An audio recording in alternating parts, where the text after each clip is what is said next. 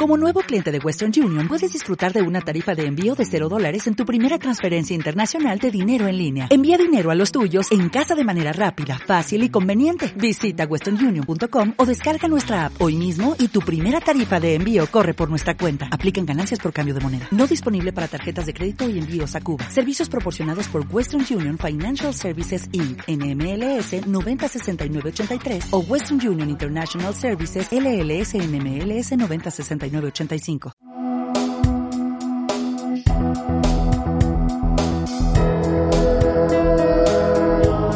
Divino tesoro.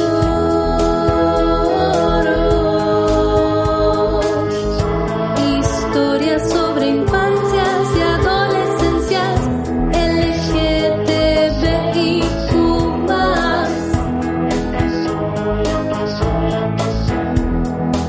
Presentado por. Fran. En el episodio de hoy conversaremos con Nisra Martínez. Nis es actriz y se ha desempeñado también como dramaturga y directora teatral. Actualmente su mayor ocupación es el arte drag king, como Dynamo Jerusalem, en el que se entrelazan la danza, el canto y el lip sync con mensajes filosóficos, de género y políticos. También es columnista en el medio virtual burdas.cl y revista Juegue. Hola. ¿Cómo te digo? ¿Nis- eh, ¿Nisra es tu nombre? Sí, sí, pero bien. puedes ¿Cómo te decir Nis, es mucho más fácil y en verdad toda la gente me dice Nis. Ah, ya. Te digo Nis entonces. Ya, querida. ¿Cuáles son tus primeros recuerdos de que eras queer? Eh, ay, yo tengo recuerdos muy, muy antiguos. Me, me- me acuerdo de haber tenido como, no sé, tres años y haberle dicho a mi mamá que quería ser hombre.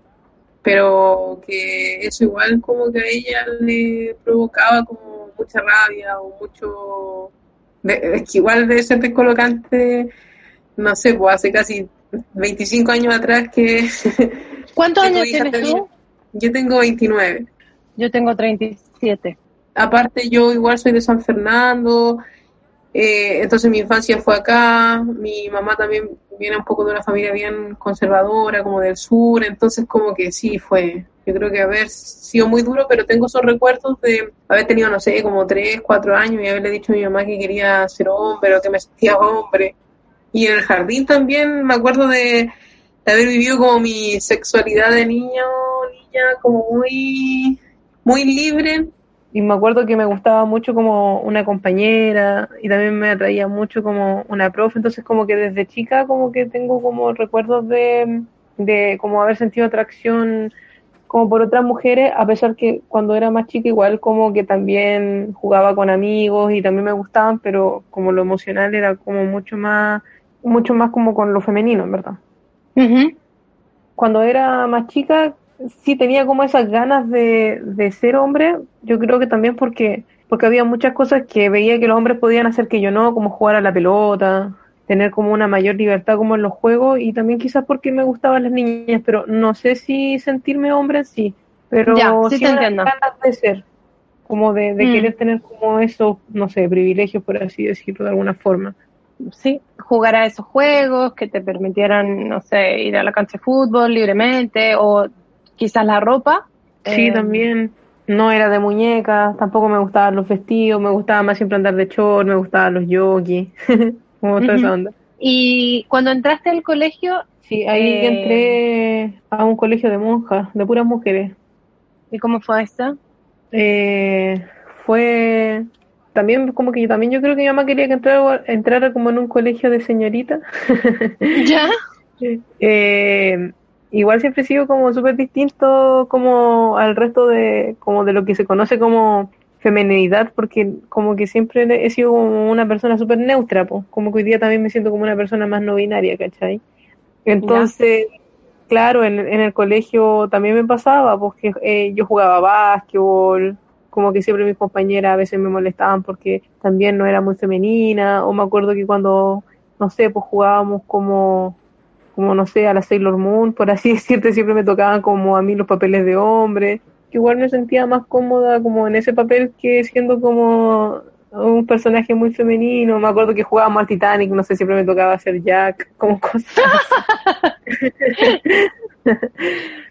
Entonces como que igual siempre estuvo en, en mí, o más adelante, incluso más grande, como en los aniversarios también, como eran colegios puras mujeres, eh, hacíamos como imitaciones y yo también siempre tenía que como que tomaba los papeles más masculinos, no sé, una vez hicimos H. Bahía y me tocó ser Jefferson, cosas así. Claro, se daba, como que se daba que tenían que tomar los roles masculinos también a esa altura, porque estaban entre puras mujeres. Sí, sí, así que siempre... que era como más natural que, que fuera juzgado, porque no había na- no había nombre, o sea, alguien tenía que hacerlo, ¿no? Sí, me sentía más natural y también porque me sentía mucho más cómodo como en ese rol, porque los otros igual eran como raros, pero igual habían confusiones en mi cabeza también, porque cuando después, como por ejemplo, me decían que por qué yo no era tan femenina, o que me decían que yo era hombrada, o, o si me preguntaban si- directamente si me gustaban las mujeres, también lo sentía un poco como un ataque, porque en esa época, siendo tan chica, como que tampoco me cuestionaba como como orientación sexual y era un tema difícil también porque Súper difícil, porque uno no difícil. entiende mucho.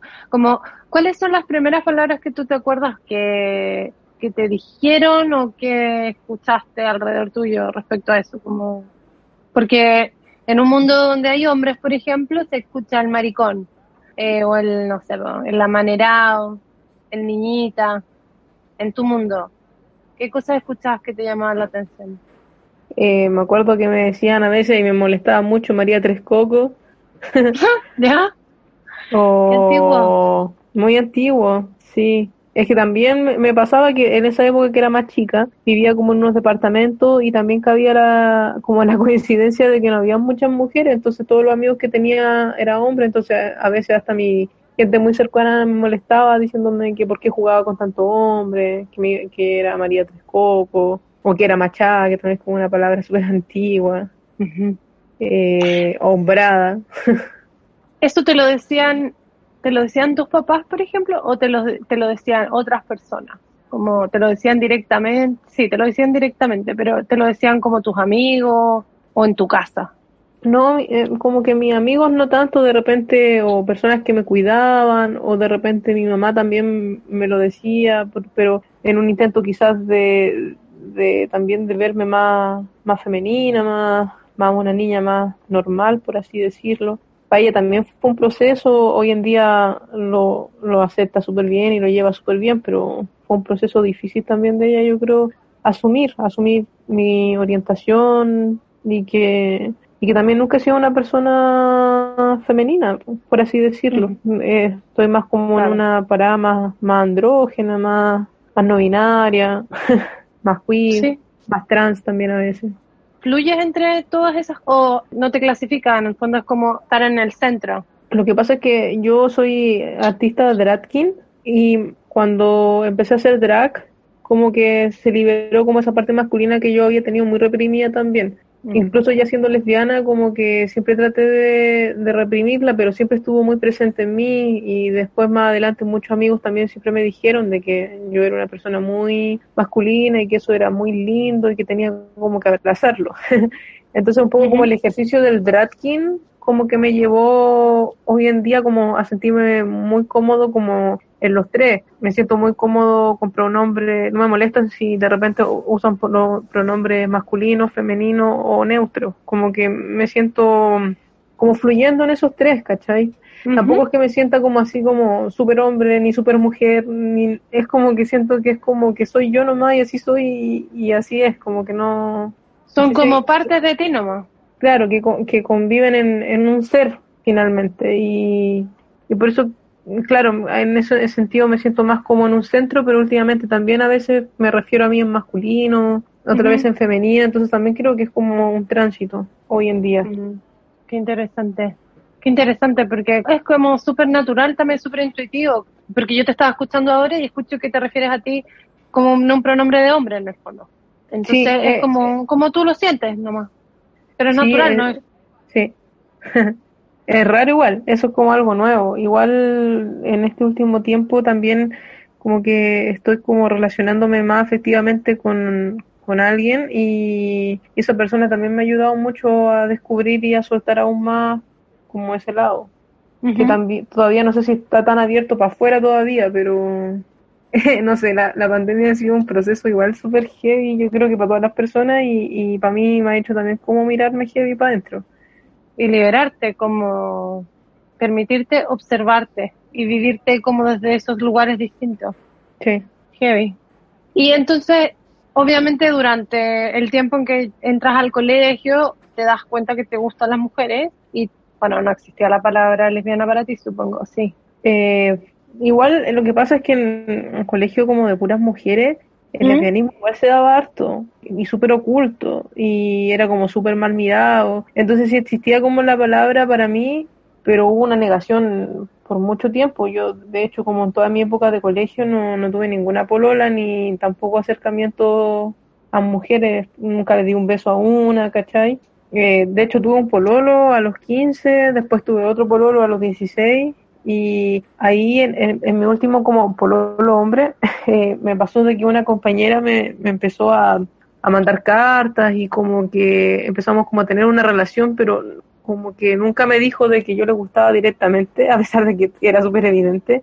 Y mucha gente me empezó a decir, oye, pero ten cuidado porque esta niña es lesbiana. Entonces como que siempre había como un miedo mío muy grande detrás, ¿cachai?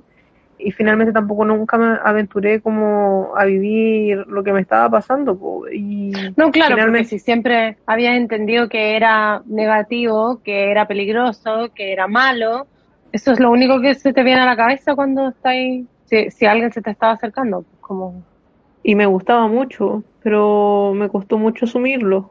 Y después cuando ya salí del colegio, ahí como que esta misma persona como que me ayudó a, a- a darme cuenta de las cosas que sentía, porque finalmente igual como que me declaré y lo asumí, pero ya era como súper tarde, como que la persona ya estaba con otra persona y la pasé súper mal, como que fue mi primer como dolor de amor. Eh, pero después me pasó con otra persona y ahí me puse a pololear a los 19 años con mi primer como polola y, y relación como lésbica abier- abiertamente, pero igual era súper escondida, pues, y ahí estuve como súper escondida como toda esa relación, porque para las dos era súper difícil. Yo tenía mucho miedo que no se enterara mi mamá, mi familia, mi amigo, entonces fue durísimo. ¿Tienes duro hermano? Sí, tengo una hermana más chica. No, nunca supo nada. No, pero igual mi hermana también a veces me decía hombrada, como que igual siempre estuvo en mi familia, como que se sabía, pero era como muy, como que asumirlo era como un riesgo terrible, como que, como que se me notaba, pero no podía ser, no sé. Entonces cuando se destapó la olla y, mi familia se enteró de esta relación, que un poco la escoba, fue súper duro. Eh, me pasó que, que, claro, como finalmente yo era muy chica y creé una relación como súper hermética, finalmente cuando yo llegué como a terminar con, con esa persona, un poco me fui a pique, pues, porque como nadie sabía, como yo tenía tanto miedo, no le conté a nadie, como que, como que la depresión, el golpe de haber terminado una relación, como que me afectó mucho, mucho. No tenía como ninguna red de apoyo, ¿cachai? Entonces eso, eso me, me gatilló como en un, como en una crisis emocional súper fuerte y, y como que la única estaba muy mal, entonces como que la única salida que vi fue venir a mi casa y, y me, me llenaron de preguntas, que por qué estaba tan triste, que qué me pasaba y, y bueno, finalmente yo como que lo cuento y Explotaste. fue terrible, claro, y fue terrible, fue como, fue como una explosión familiar súper fuerte. Eh, ¿Para los dos? ¿Para tu papá y tu mamá? Sí, para mi mamá más, más fuerte igual, pero claro, pero igual en ese, en ese sentido, en ese momento como que toda mi familia igual me dio un poco la espalda, lo tomaron súper mal, me llevaron a un psicólogo, me llevaron a un cura, me dijeron que no podía, si yo era lesbiana, no, no, no olvidara de que yo era su hija, que era su familia, que si yo seguía en ese camino no iba a seguir estudiando, un montón de, de cosas que para mí fueron súper duras, aparte que era una pendeja, o sea, tenía 19, 20 años, estaba recién en el mundo, fue, fue súper duro, fue muy, muy, muy, muy Y, duro. mm, y apenas saliste del colegio, ¿saliste a qué hora del colegio? A los 17. ¿Y te pusiste a estudiar el tiro? Estuve un año eh, en Rancagua haciendo como un taller de, de teatro, que yo soy actriz, estuve entonces en un taller como de teatro, como más o menos preparándome para las pruebas de las universidades y después a los 19 me, me fui a vivir a, a Santiago, ¿Qué universidad entraste ahí? al Duoc Ah, de. San Carlos. Sí, ¿Y te fuiste a vivir sola a Santiago? sí, pues me fui a vivir sola, o sea, con, con más gente, entonces igual llevaba como una doble vida en esa época. Como en Santiago, viviendo toda esta relación con esta niña con la que estaba y, y en la casa siendo supuestamente estando sola y siendo súper hetero. sí, más o menos así, sí. Durante el tiempo que estuviste en el colegio y que fe- cuando efectivamente te empezaste a dar cuenta que te gustaban las mujeres, los profesores, las, las monjas, porque eran monjas, ¿no? O sea, eh, algunas, no todas. Eh, pero mujeres, puras profesores, puras profesores mujeres. No, también teníamos profesores hombres.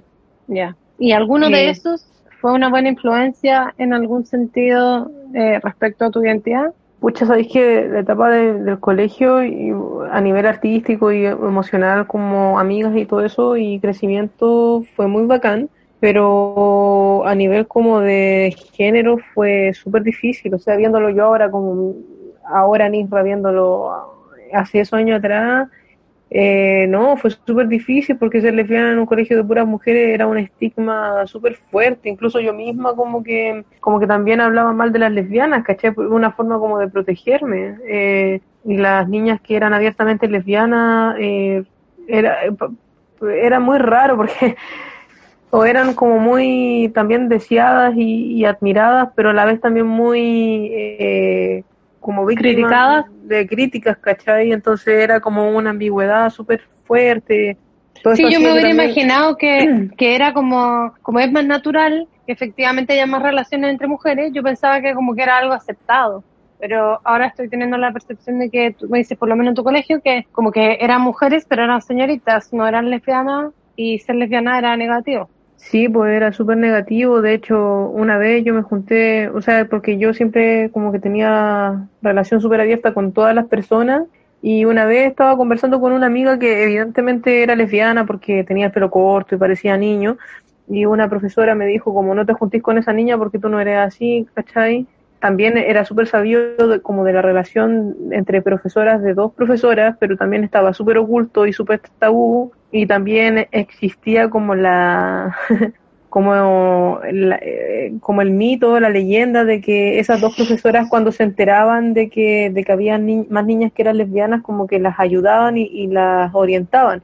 Pero estaba súper mal visto, pues, ¿cachai? Como que en ese, en ese tiempo como que hasta esas profesoras eran mal vistas. Es que era como el mundo al revés, como, como muy chapado como a la antigua de cómo se veían las cosas antes y donde si era ahí homosexual era ahí una mierda básicamente, como que no, no cabía ahí dentro de la sociedad. Por eso para mí también irme a vivir a Santiago fue un despertar y una libertad nunca antes vivida y que finalmente la asumí, me enamoré y, y, y hoy soy lo que soy porque seguí mi corazón y porque también en mi, en mi misma lucha como que he logrado todas las, como que vencer todas las barreras y, y hoy en día mi relación con mi familia está súper sanada, como que mi mamá me acepta caleta, mi papá también, es como súper distinto, pero claro, hubo que pasar por toda esa tormenta gigante para poder llegar ahí.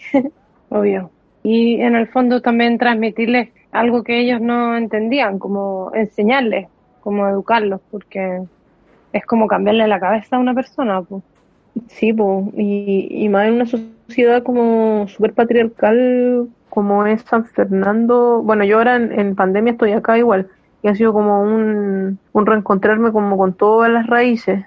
Pero igual a mí a veces me pasa como que no vengo a San Fernando casi nunca, porque vivo en Santiago, pero cuando vengo me pasaba también que, no sé, pues voy por la calle y los hueones son súper, que te dicen cosas, que te quedan mirando, entonces como que ahí uno se da cuenta de que de que los lugares que no son Santiago, que están más alejados, como que cuesta como que como que los aires de cambio lleguen, ¿cachai? Como que es más lento el proceso, mucho más lento. Por supuesto. Sí, sí te entiendo. Dentro de este espacio del colegio, se juntaban con otros colegios, conocían hombres, digamos. ¿Qué te pasaba a ti? Tus amigas se empezaron a enamorar, se contaban esas cosas, tú te quedabas callada. Ahí me- acordé también de, no sé, yo haber estado como en sexto, sexto, séptimo, básico o quizá un poco más chica. Y también me acuerdo de ir en una micro y haberle dicho a mi mamá que me gustaba alguien. Entonces mi mamá preguntó que quién. Y yo le dije tal persona, que también era una compañera. Entonces mi mamá y también como que pegó el grito en el cielo y se enojó, no me habló como por dos días.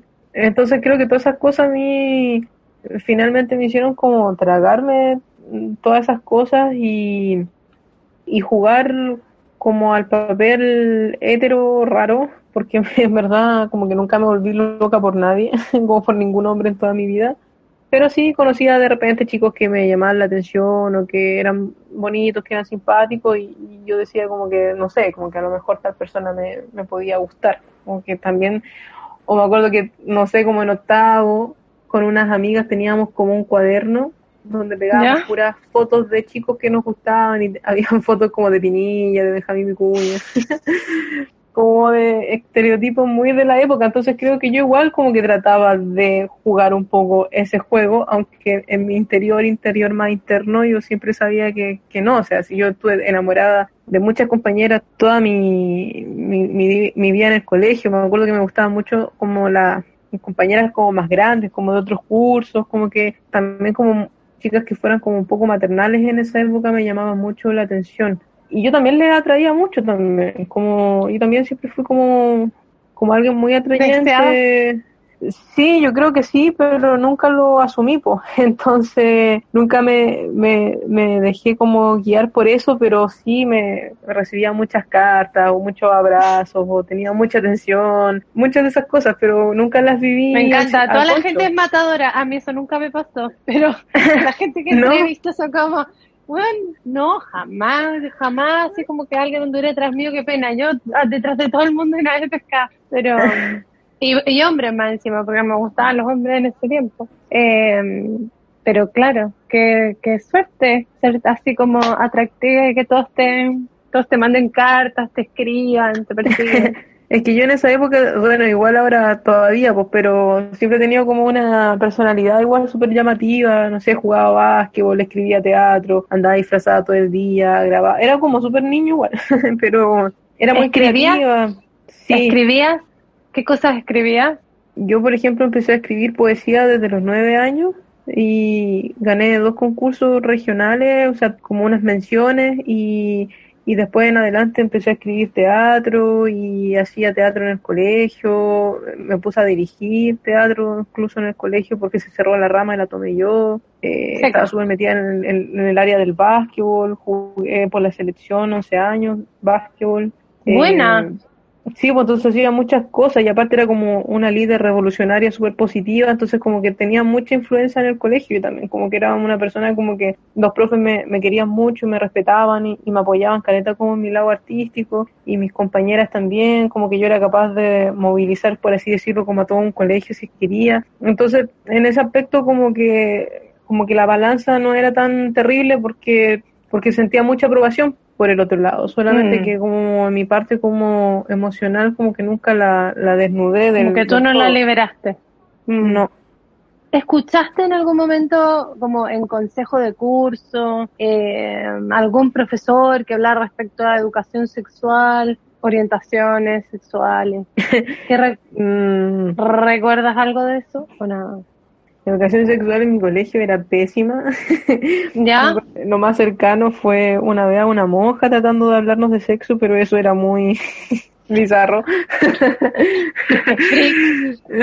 sí, y aparte que como muy... ¿Y qué decía la monja? Como, No sé, creo que tampoco lo recuerdo también porque fue tan freak, pero lo más probable es que lo haya hecho como, como muy desde lo biológico, ¿no? Como nunca hablándonos de un condón, nunca Jamás. creo tener muy pocos recuerdos de, de conversaciones así, cero, a lo más un par de profesoras que nos deben haber hablado del embarazo y de cuidarnos, pero, pero como meternos como en, en diversidad sexual, no, Jamás. nada, nada, lo más me acuerdo que lo más cercano que tuve eso fue que una compañera, cuando estaba así como en tercero medio, como que se, se envalentonó mucho como con la sexualidad y quería hablarnos sobre masturbación y sexualidad todas, y eso fue como lo más cercano, como, como haber escuchado en, en algún recreo, en alguna asamblea, a una compañera de nosotras, de nuestra edad, hablar de eso, pero así como con adultos, cero, cero. Yo crecí creyendo que la homosexualidad era algo muy malo, que estaba muy mal mirado y, y si lo vivía y siempre muy oculto. Como a medida que iba creciendo, iba hablando, también me daba cuenta de que, de que muchas personas ahí vivían su sexualidad de manera súper oscura, súper súper secreta y, que eso finalmente también terminaba siendo súper malo. Por, por, eso parte de mi lucha también hoy en día es que creo que la, la parte más linda de, de, ser diferente es sacarlo y, y, vivirlo con orgullo porque eso te permite estar en, en un lugar mucho más luminoso y, y, vivir lo que uno es con verdad. Creo que cuando uno un poco lo oculta y lo ve como algo malo y lo mete bajo puertas, finalmente se crean cosas que no son buenas. Eh, sí, sí, te entiendo. Se a los lugares más oscuros.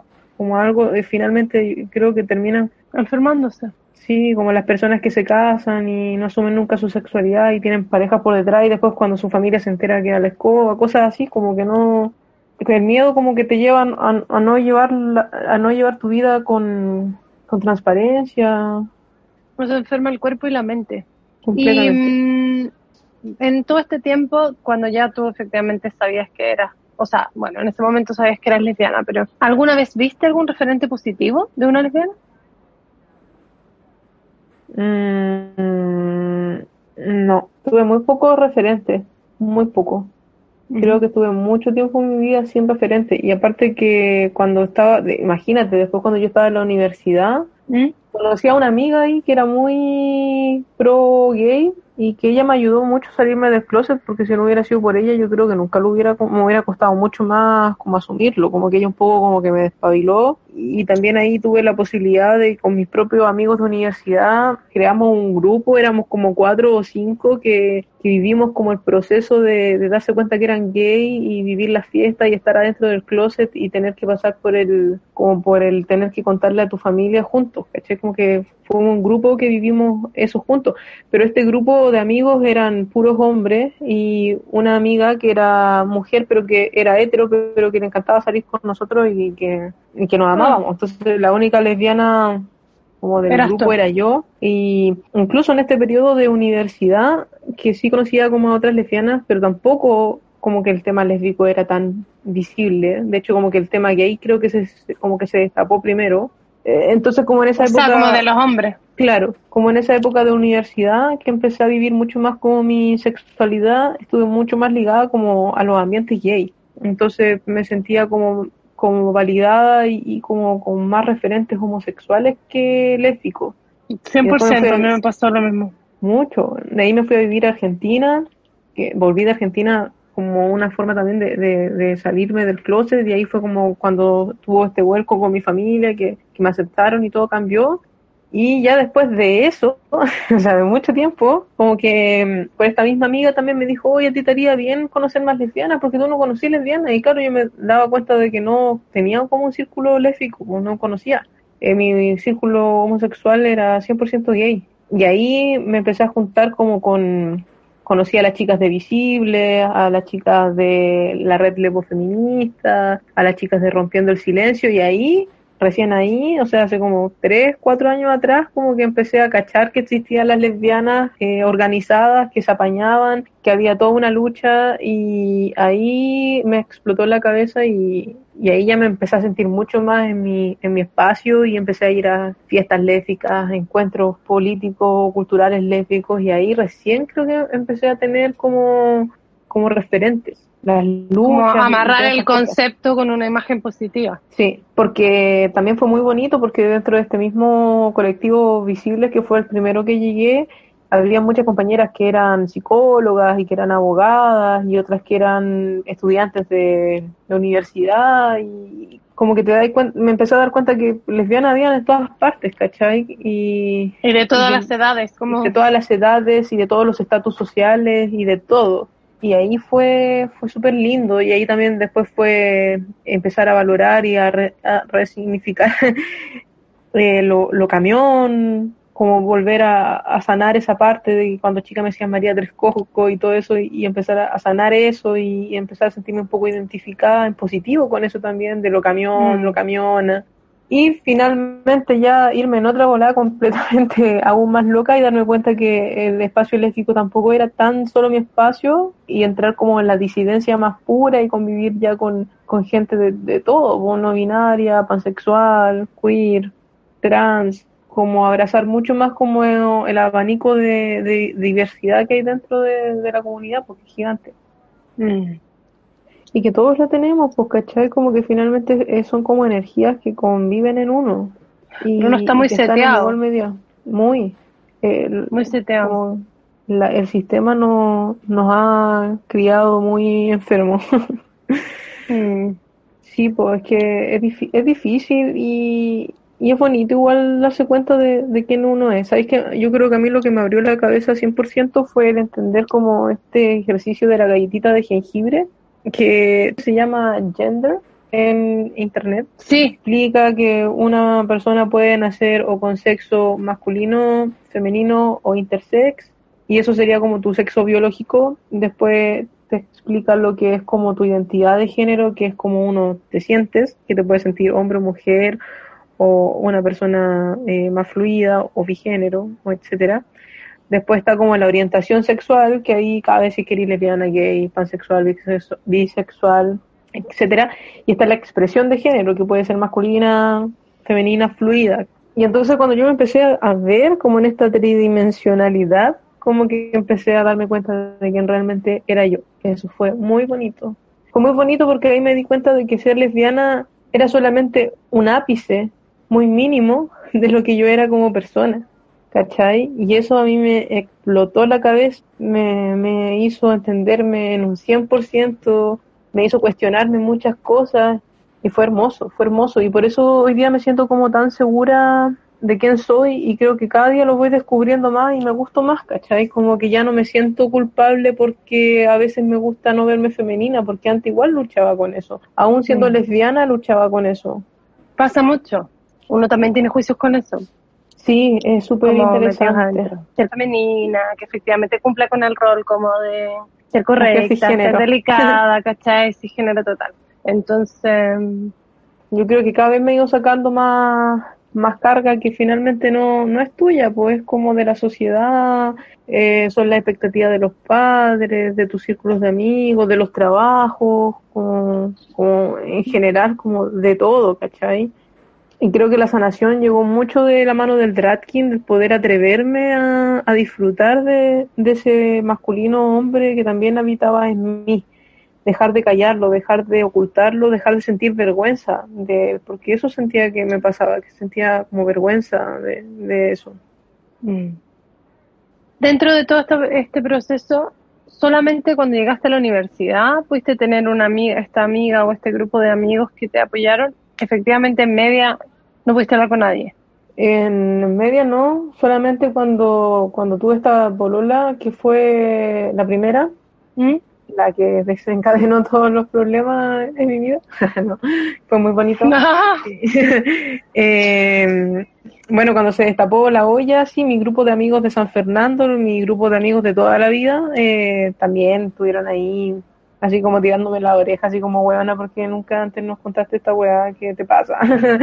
Ah, bacán, te apoyaron. sí, sí, no, mi, mi, mi grupo como de mis más amigos, como en mi época de universidad, eh, como de colegio, claro, yo tenía mi grupo de amigas de colegio y aparte éramos, esas chicas tenían pololos y éramos un grupo bien grande de, de- de amigos y súper buenos amigos, súper buenos amigos, amigos que conservo hasta el día de hoy. Entonces, claro, ellos a ellos tampoco como que les había contado mucho, pues, pero cuando les conté, eh, me apoyaron caleta. Hubieron un par que se enteraron antes de que, cuando yo ya, cuando yo estaba en relación con esta chica, que se enteraron también y también me apoyaban y, y todo, pero eran como dos, tres, ¿cachai? No era como un, un círculo tan, tan grande. Y, por ejemplo, aparte de tus papás, eh, tu hermana, me dijiste hermana, eh, um, tus primos, por ejemplo, se daban cuenta que tú eras distinta, eh, o tus tíos, en ese sentido, ¿tuviste un apoyo o, o- estaban como, fueron en contra? Eh, siempre fue complejo. Yo, como que mis tíos viven casi todos medios lejos, así que no nos vemos tan, tan seguido. Y yo soy la mayor como de todos mis primos también, eh, como de los más cercanos. En mi familia me pasaba de que eh, me acuerdo que una vez también una tía y mi mamá me interrogaron por lo mismo y, me hacían sentir muy mal, como siempre que se me preguntaba si era lesbiana o si me gustaban las mujeres o por qué no era tan femenina, yo siempre lo, sentía como, como un reproche, como, como un reto, no reto, entonces eh, fue súper hostil como poder hablar de eso. Aparte que dentro de mi familia hay dos primos más lejanos que también son homosexuales, una prima lesbiana y un primo gay. Y de mi prima, de mi prima lesbiana, como que también siempre los comentarios eran súper feos, también así como no, y ella es súper hombrada y, no, como comentarios como no lindos, po. o ella nunca ha sido tan linda, ¿cachai? Como esa onda, entonces eh, como en, el plano familiar ha, ha sido súper complejo y, y después de que, de que, se que me salí del closet y todo, como mucha aceptación, como que creo que yo igual como que le generé como un cambio profundo ahí en el árbol metal, eh, metagenealógico, Bacán. sanar ahí Eh, cosas del árbol. Sí, pues, finalmente nos toca. Y nos toca en dos sentidos, como o efectivamente crecen o efectivamente nosotros nos vamos por otro camino porque uno no va a transar quién es también. Sí, po, yo creo que mi parte más bacán, de la cual estoy muy orgullosa y, y quiero mucho como a mi hija del pasado, es que pudo superar sus miedos, porque en algún momento lo vi muy difícil, o sea, como ya poder asumirme lo veía casi imposible y creo que esa, y había un miedo terrible al rechazo, al rechazo familiar, a, todo eso, yo que tenía pánico y estoy muy orgullosa de que, que finalmente como que fui contra todo eso y, y la pelea nomás, pues. Y sobreviviste estupendamente. En relación a eso, como porque uno siente miedo, como y siente miedo porque, bueno, cuando uno es más chico no alcanza a entender por qué te están rechazando, pero lo que uno siente es rechazo, como siente rechazo, siente eh, que te están hostigando, siente que, que hiciste algo mal, que tienes culpa de algo, como, como que eso es lo que uno siente. Eso se reflejaba en ti, ¿de qué forma? En tu, en tu Eh. personalidad, digamos. ¿Te afectó en tu forma de ser, en tu personalidad? Sí, eh, Como tú bastante. como niña.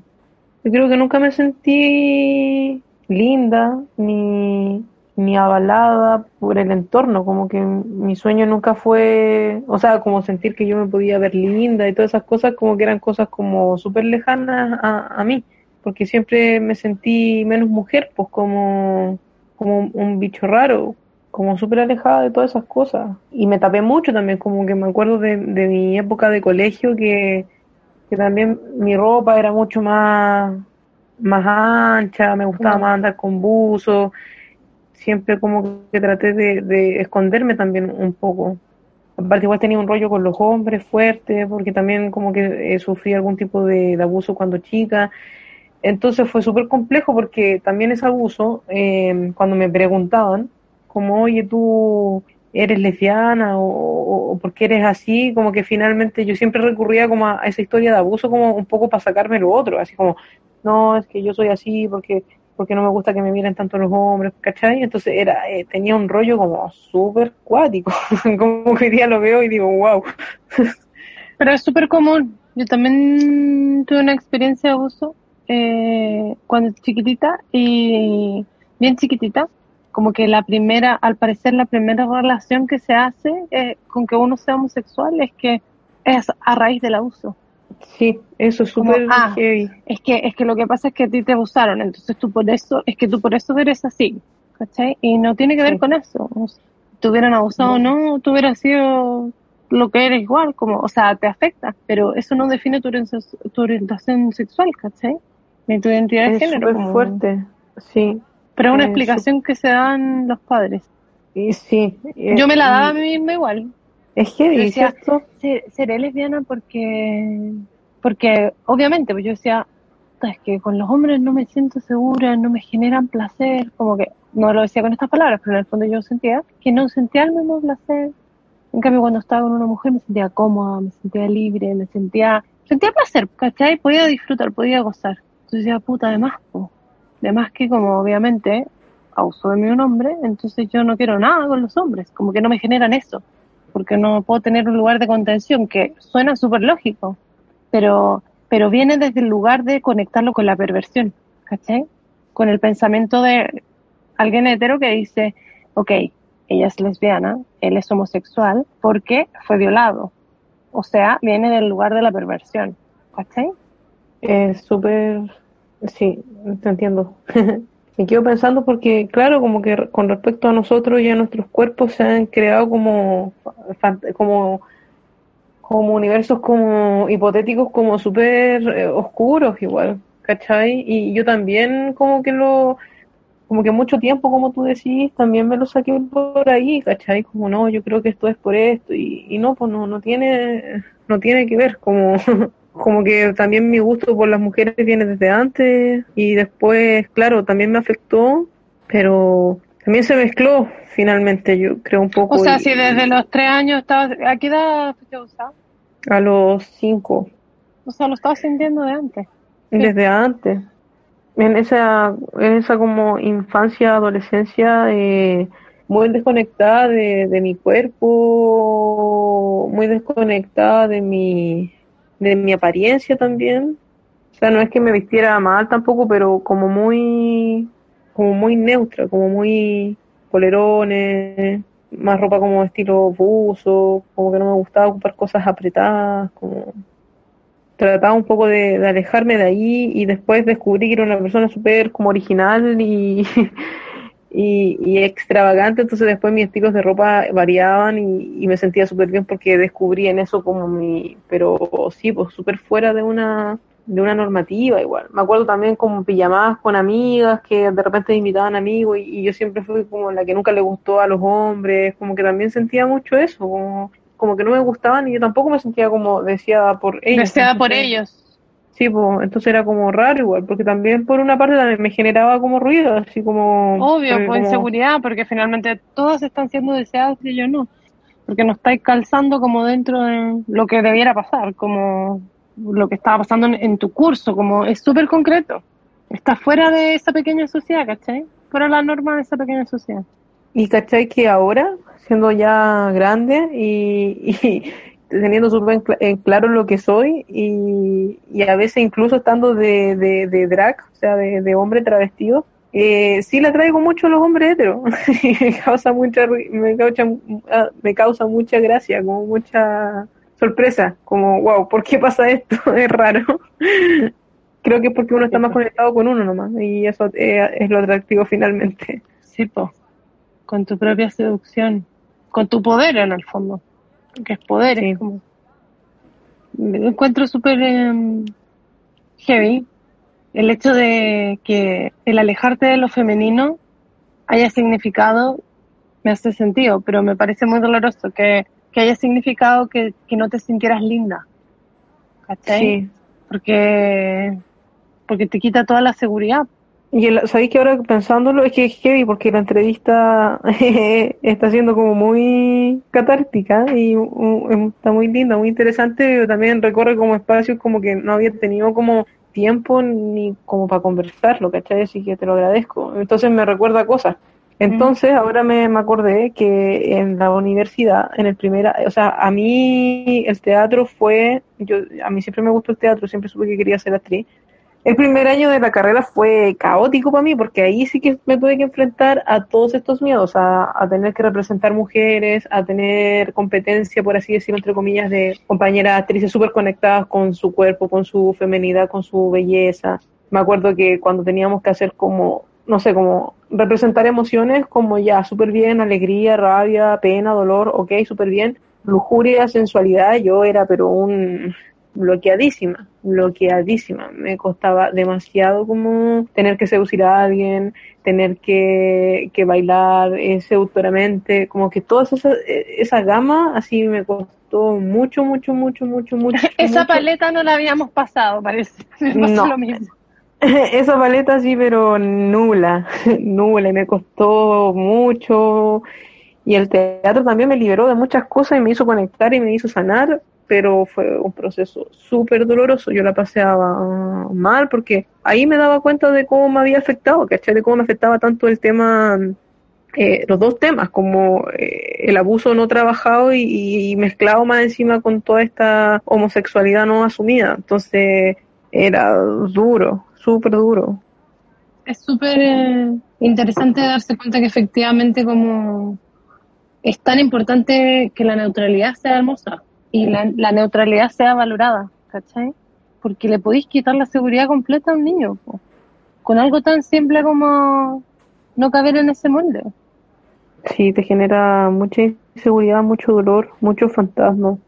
Mm. Por eso hoy en día, creo que recién hoy, ya cerca a mis 30 años y, y con todo este camino, recién como que ese fuego apareció y me doy cuenta de lo poderoso que es, pero como con mucho trabajo detrás, con muchos años de, de tener que luchar contra uno mismo. y finalmente Claro. es la lucha la más difícil, porque al final el resto da lo mismo, o sea, como que sí, te, que también eso es como lo bacán, pues, ¿cachai? Como que tuviste toda tu vida dándote cuenta de que el resto como que te, te influenciaba y te amoldaba y de repente cuando te das cuenta que da lo mismo y que lo importante eres tú y como que mandáis un poco a la cresta eso, como que, como que te das cuenta de, de, de tu valor y, y como que ya no te da miedo nada y ahí brillás y pasan las cosas buenas, más buenas. Sí, pues, Brigia. Se alinea todo y ahí puedes sentirte más libre. Así es. Y a Sí, trabajar las cosas como con uno mismo, porque es lo que tú decís, como que finalmente uno como que en algún lugar se, al principio eh, sentía que como que todo lo externo te influenciaba y te manipulaba y cuando uno se empieza a liberar y ya está como contigo mismo, te das cuenta que el que te está limitando está dentro tuyo, Sí, como de lo que absorbió de afuera, ¿cachai? Sí, como que lo aprendiste a alimentar con todo lo que aprendiste fo, y darse cuenta que todo lo aprendido en verdad hay que desaprender. Uno cree que el teatro es como muy crear otros personajes y, como súper alejarse de uno y, nada que ver, como que el teatro finalmente es como el acercamiento muy profundo hacia uno mismo y saber muy bien quién uno es y, desde ahí poder como abarcar todas las posibilidades infinitas de, seres que pueden ser en la vida. Eh, ahí ya empezó como el viaje a, a la sanación y al aceptarse y, ahí comenzó todo ese camino de sanar a esa niña, a ese niño también, a ese ser eh, no binario y finalmente hoy día abrazarlo y decirle que está todo bien y que es hermoso, hermosa, hermosa, así tal cual. Qué lindo. Sobre los niños de hoy, ¿sientes que ellos están en un lugar más libre que el que te tocó vivir a ti? ¿O sientes que las cosas están más o menos igual? eh, dentro de las disidencias, eh, en conversaciones con gente muy querida, como la Maraca Bastarda, Di Marco y otras personas, hablábamos mucho de la importancia de, de todas las colas que llevaron lucha y, cargas tan pesadas para hacernos el camino mucho más ligero a las nuevas generaciones. Por ejemplo, no sé, pues Lemebel, que puso el- como ahí la mejilla, la hija de perra y así hacia atrás un montón de, de los primeros que dieron la lucha para darnos como un lugar mucho más, más sano, más lindo y, y creo que hoy en día eh, el universo para existir y ser es, mucho más maravilloso lo que a mí por lo menos me tocó vivir y veo a, a niños, niñas eh, tan libres y tan seguros y tan orgullosos de lo que son desde tan chicos que me llena el corazón. Para mí también fue súper lindo conocer a la Serena, que eh, esta chica, esta niña que fue una de las primeras personas en transitar y que es súper chiquitita.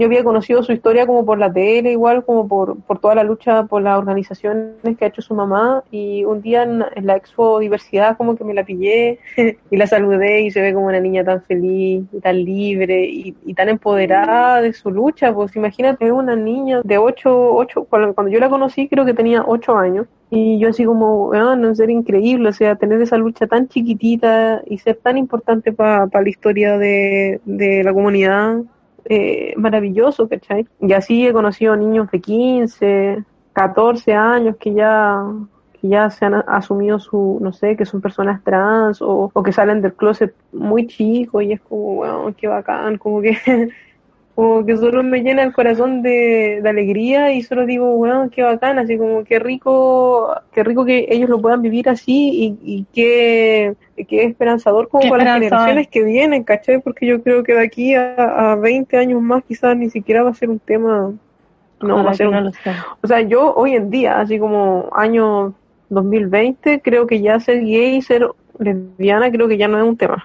Por lo menos en, en Santiago, eh, creo que, que hoy en día es como mucho más, más un tema como lo trans, el tránsito. O sea, lo que está más crítico. Sí, como que creo que como que como que un poco como que se suavizó como ya el tema como de ser gay o ser lesbiana, creo que se suavizó mucho, mucho, mucho más con respecto a, a lo que era antes y creo que hoy eh, como que la lucha también va hacia lo más queer, cada vez más, más queer, como cada vez más como de desconstruir el género. Porque está más, más que de la- protegido. Sí, hacer que la gente, como que que la gente en común como que entienda lo que es una persona trans, lo que es una persona no binaria, No binaria.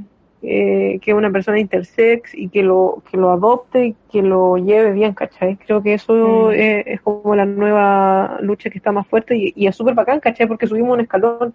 Gay es que ya no solo se trata de ser como gay o no gay, ¿cachai? Es más profundo. Mm. Me encanta, me da mucha esperanza.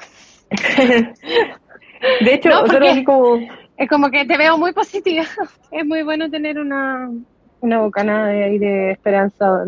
Sí, yo creo que vamos para arriba. Eh, está bien. Eh, yo creo que vamos cada vez mejor, así que hay que abrazarse a eso y, y seguir luchando, porque ¿cachai? igual yo viví, por ejemplo, el, el último ataque eh, lepofóbico a, ¿Ya? a la Carolina Torres, que fue esta chica que golpearon en, en Pudahuel, creo que fue. Eh, ella iba con su polola y, y la golpearon y, y estuvo como, como súper crítica y salió en todos los medios. po. Y, y me acuerdo que ahí con, con todas las activistas y amigas lesbianas, como que fuimos y estábamos haciendo ahí guardia fuera de la posta central y estaban todas las organizaciones reunidas y estábamos ahí como con carteles y salimos como hasta en las noticias y como fue bacán porque se, se visibilizó como, como la lucha lésbica y de hecho me acuerdo que en, en esos tiempos como que celebramos caleta el hecho que en las noticias apareciera por primera vez como esto como dato histórico como la palabra lesbofobia o sea que fue un ataque lesbofóbico no homofóbico sino lesbofóbico dando a entender que es como el odio hacia las mujeres lesbianas. Y fue como una gran como pequeña batalla ganada para Victoria. nosotras. Sí fue una victoria que eso hubiese aparecido en los medios y que de hecho hoy en día creo que ya el término está súper como Sí, está instalado. instalado y se volvió a hablar de Nicole Saavedra y, y, y como que la figura de la Nicole está mucho más presente entonces como que siento que desde la desde los espacios por lo menos en los que yo he habitado eh, como que nuestras luchas han dado frutos y, y siguen súper activas, así que eso es bacán. Siento que hay mucha gente luchando por hacer un lugar mejor y eso está bacán. Maravilloso. Qué bacán. Muchas gracias. No, muchas gracias a ti por, Qué lindo. por. Qué lindo, como que me, me emociona. Es como, me emociono y me da... Sí, yo también estoy emocionada. ha sido una entrevista súper, creo que ha sido la entrevista más, más fuerte que me han hecho en la vida. Porque también te Bacán. hace ver tu viaje y darte cuenta de, de todo lo que has vivido, así que te lo agradezco un montón y que salgan muchas cosas bonitas de esto y gracias por Sí. contactarme porque en verdad no yo no te conocía, ahora te conozco, así que ojalá Sí, volvernos a ver. Muchas gracias, espero que. Muchas gracias. Muchas gracias a ti, estamos en contacto. Cuídate. Igual, chao. Chao. Gracias por escuchar Divino Tesoro. Asegúrate de suscribirte al podcast y a nuestro newsletter para recibir notificación apenas se estrene un nuevo episodio. Antes de despedirnos, recuerda dejar todo tu amor en los comentarios y cuéntanos qué te pareció el episodio de hoy en cualquiera de nuestras plataformas. Nuestro Instagram, arroba divino tesoro-podcast y nuestra página web www.divino-tesoro.com.